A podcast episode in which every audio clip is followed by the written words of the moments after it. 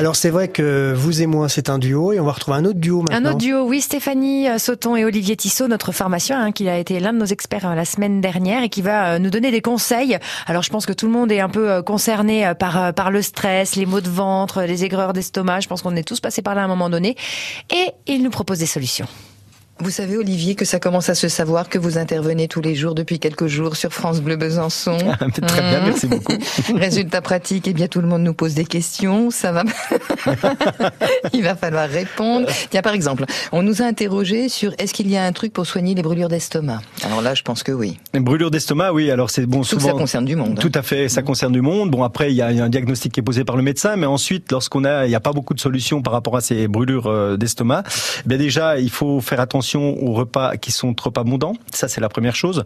Il va falloir faire attention aussi, euh, identifier les aliments qui peuvent provoquer des brûlures d'estomac. Ben, on a les agrumes, mhm. on a les tomates, on a le café, les épices, les aliments frits, des choses comme ça. acide. Voilà, exactement. Ça mhm. peut euh, provoquer. Alors, il y a des aliments comme le citron qui sont acides, mais qui peuvent être peut-être bénéfiques aussi pour l'estomac. Ça dépend. Et là, on est mhm. un effet un peu plus rebond. Et puis, ben, il faut faire attention, voilà, euh, au surpoids. Il faut faire de la marche. Il faut vraiment essayer de d'être, d'avoir des règles hygiéno-diététiques les meilleures, quoi. Concrètement, quand on veut prévenir ces mots-là, on fait attention à son poids, vous l'avez dit. Maintenant, est-ce qu'il y a des solutions naturelles quand on est un petit peu euh, stressé, quand on est parce que c'est souvent ça aussi les brûlures d'estomac. Exactement. Hein donc il faut limiter le stress, comme on l'a dit. Donc ça, on peut euh, limiter son stress avec des plantes, éventuellement ou des huiles essentielles.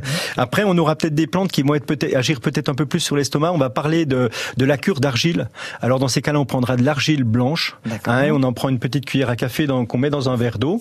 On laisse déposer euh, cette argile au fond et on va boire l'eau de, l'argile, ça, ça peut être quelque chose qui peut être intéressant. Super. Des épices Les épices, oui. Alors il y a le curcuma parce qu'on parlait d'épices hmm. qui peuvent provoquer des brûlures, mais le curcuma, au contraire, c'est quelque chose qui est antioxydant, anti-inflammatoire. Donc là, c'est une épice, on peut en utiliser régulièrement dans les plats. Il n'y a aucun souci. Euh, c'est quelque chose qui peut être bénéfique. Puis les huiles essentielles, puisque c'est ça votre spécialité. Alors les huiles essentielles, ben, vous avez des huiles essentielles qui peuvent être utilisées. Il y en a une qui est un peu dure à manipuler, c'est l'huile essentielle de menthe poivrée, parce qu'elle présente quelques contre-indications, mais elle est assez bonne pour la digestion parce qu'elle est cholagogue et cholérétique, c'est-à-dire qu'elle stimule la bile, la sécrétion de bile au niveau de la vésicule biliaire et son élimination. C'est ça l'action.